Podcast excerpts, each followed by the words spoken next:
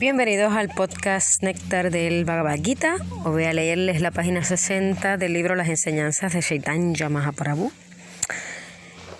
En el décimo canto del Shima Bhagavatam, uno de los cuatro Kumaras, Sanandana, hizo el siguiente comentario mientras realizaba un gran sacrificio. Oh verdad suprema, si las entidades vivientes no fueran chispas infinitesimales del Espíritu Supremo, cada diminuta chispa será omnipresente y no la controlaría ningún poder superior. Pero si se acepta que la entidad viviente es una diminuta parte integral del Señor Supremo, automáticamente queda controlada por una energía o poder supremo. Esa es su verdadera posición constitucional. Y si permanece en esta posición, puede obtener plena libertad. Si alguien considera erróneamente que su posición es igual a la de lo supremo, la suprema personalidad de Dios, pues queda contaminado por la doctrina de la no dualidad y sus esfuerzos en la vida trascendental se vuelven ineficaces. El señor Chaitanya explicó estas enseñanzas sobre el Shima Bhagavatam con mayor detalle, indicando que existen dos clases de entidades vivientes, las eternamente liberadas y las eternamente condicionadas. Las entidades vivientes eternamente condicionadas se dividen en dos clases, las que pueden moverse y las que no pueden moverse. Estas entidades que no pueden moverse, como los árboles, por ejemplo, permanecen en un lugar, eh, están condicionados y se clasifican entre las entidades inmóviles y aquellas que se mueven son como los pájaros, los animales salvajes, se denominan Yarangama, entidades que pueden moverse. Eh, y se clasifican en tres categorías, las que vuelan por los cielos, las que nadan en el agua y las que caminan sobre el suelo. De entre los muchos millones y billones de entidades vivientes terrestres, los seres humanos únicamente son una pequeña porción de entre este pequeño número de seres humanos la mayoría, la mayoría ignoran totalmente todo lo relacionado con la vida espiritual. Sus hábitos son sucios, nuestros hábitos son sucios muchas veces, eh, no, no, tenemos fe en la existencia de la Suprema Personalidad de Dios y en resumen, la mayoría de nosotros los seres humanos vivimos como los animales. Esto puede deducirse de hecho del número de seres humanos que comprende la vida civilizada humana.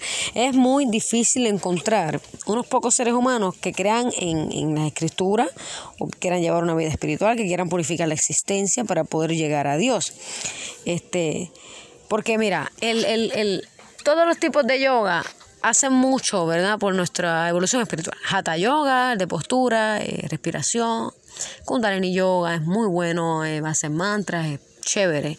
Yana Yoga, discernimiento entre materia y espíritu, todos los yogas nos van a ayudar a evolucionar espiritualmente, pero todas esas yogas no hacen absolutamente nada por, por Dios como tal. Es el Bhakti Yoga que hace por Dios. Ahí es cuando el Hatha Yoga no es lo mismo hacerlo por un cuerpo que se va a morir a hacerlo por la vida espiritual, por la espiritualidad verdadera, por la fuente suprema, como cuando regamos la raíz del árbol, que no tenemos la necesidad de regar la hoja, las ramas. Si regas la raíz, todo va a quedar satisfecho. Así que eh, es muy importante eh, saber y reconocer que, que, el Bhakti Yoga, eso es lo bueno que tiene, que uno podemos regar la raíz del árbol, no tenemos que estar regando cada detalle y todo lo que hacemos lo ofrecemos a lo supremo. Eh, así que la mayoría de los seres humanos no creen en esto y pues por ende no seguimos una conducta adecuada. Pero aquellos que sí creen en el valor de estas cosas reciben el nombre de Aria, un término que indica a aquellos que creen en el progreso de la vida espiritual, entre los que creen en el valor de las escrituras, el progreso de la civilización humana, hay dos clases, los justos y los perversos, porque hay perversos que creen en la escritura y también creen en el progreso de la civilización humana. ¿No? Y ahí también están los justos. Aquellos que son justos, por lo general, realizan actividades fruitivas para obtener algún buen resultado, para la complacencia sensorial, entre muchas de tales personas que realizan actividades honradas para la complacencia sensorial, solo unos pocos llegan a conocer la verdad absoluta. O sea, tú puedes ser justo, pero como quiera, vivir solamente para tus sentidos para que tus sentidos estén a gusto. ¿verdad? Y no tan solo por la suprema verdad absoluta. Y a veces a esas personas eh, se les hace difícil conocer la verdad absoluta. Estos reciben el nombre de Yanis, filósofos empíricos. Buscan la verdad, se cuestionan, comprenden temas espirituales, comprenden temas científicos, sin embargo, se les hace difícil llegar a esa verdad absoluta y es natural porque somos seres humanos. De entre muchos cientos y miles de tales filósofos empíricos, Solo una fracción obtiene de hecho la liberación. Cuando alguien es liberado, comprende teóricamente que la entidad viviente no está compuesta de elementos materiales, sino que es alma espiritual, diferente de la materia. Simplemente por comprender teóricamente esta doctrina es posible ser llamado liberado.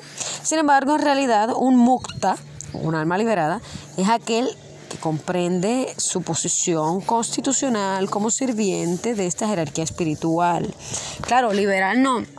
Muchos de nosotros pensamos, pero, pero si estoy liberada, ¿por qué tengo que, que servir yo a otra cosa? Pero es que esa es la verdadera liberación, servirle a la fuente de todo, porque al final, si tú puedes estar en todos los cuerpos al mismo tiempo de cada ser humano, que son billones, de todo este planeta, de cada entidad viviente, de todo el universo, eso no puede, eso solamente lo puede hacer Dios, eso solamente lo puede hacer la energía suprema. indudablemente estamos subordinados a eso y está bien, porque si tienes hambre y estás subordinado a comer, tú, ay, qué rico, qué rico, estoy subordinado a comer, me lo disfruto.